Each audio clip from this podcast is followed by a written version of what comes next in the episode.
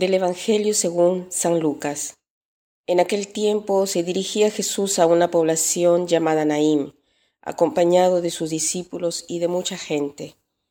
Al llegar a la entrada de la población se encontró con que sacaban a enterrar a un muerto, hijo único de una viuda, a la que acompañaba una gran muchedumbre. Cuando el Señor lo vio, se compadeció de ella y le dijo, no llores. Acercándose al ataúd, lo tocó y los que lo llevaban se detuvieron.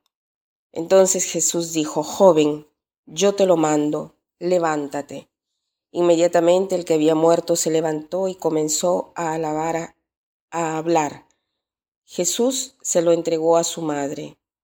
Al ver esto, todos se llenaron de temor y comenzaron a glorificar a Dios diciendo, Un gran profeta ha surgido entre nosotros Dios nos ha, visitado a su pueblo.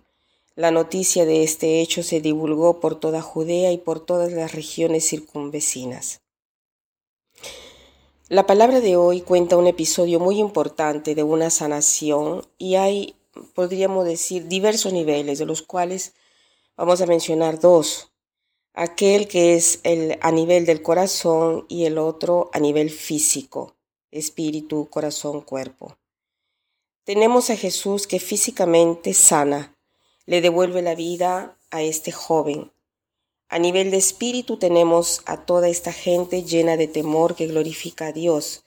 Se convierte en espíritu y verdad viendo a Dios que sana, ven la vida, ven la historia de esta familia que sufre y que su hijo, el hijo de esta mujer es resucitado. Después en el corazón, ya sea en la mujer que era viuda, ahora eh, que le había muerto el hijo y que llevaba un peso muy grande, eh, no dudo que de repente quien está escuchando esta palabra de Dios en este momento no haya sufrido una cosa parecida, ¿no? La pérdida de un hijo o de una persona muy querida que eh, se nos ha ido. Entonces reconocemos qué cosa sucede en el corazón.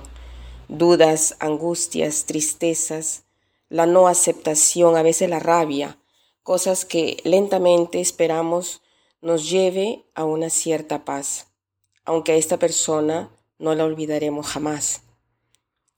Este corazón es sanado y se le restituye el hijo, o sea, lo que había perdido. Me imagino que esta mujer sintió un gran gozo, un gozo que podríamos decir era como una purificación del luto que llevaba.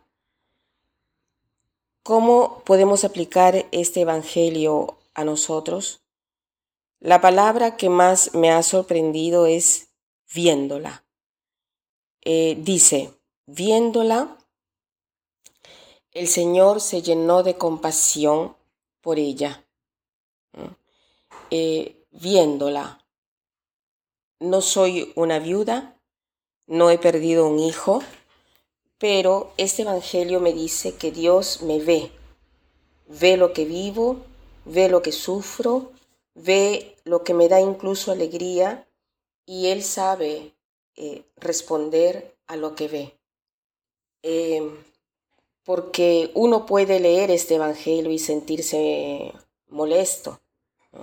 ¿Por qué ha hecho resucitar a esa joven y no hizo resucitar el mío? ¿Por qué eh, no, le dio, no, le devolvió la vida a mi marido, a mi mujer, a mi padre, a mi madre, a mis hermanos? ¿Por qué ella sí y no a mí?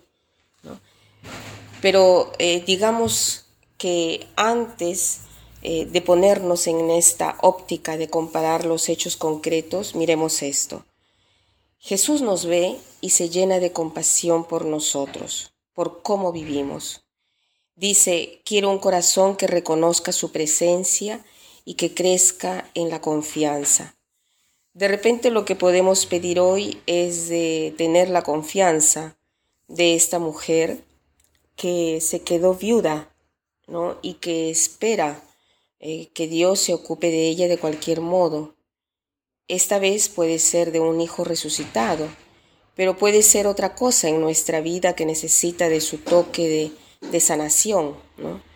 Que, podemos, que podamos entonces ponernos hoy corazón a corazón y que podamos reflexionar sobre lo que queremos, lo que el Señor ve dentro de nosotros y que podamos ofrecerle a Él un momento de silencio con el corazón alegre y confiando. Él verá y tendrá compasión de nosotros. Que pasen un buen día.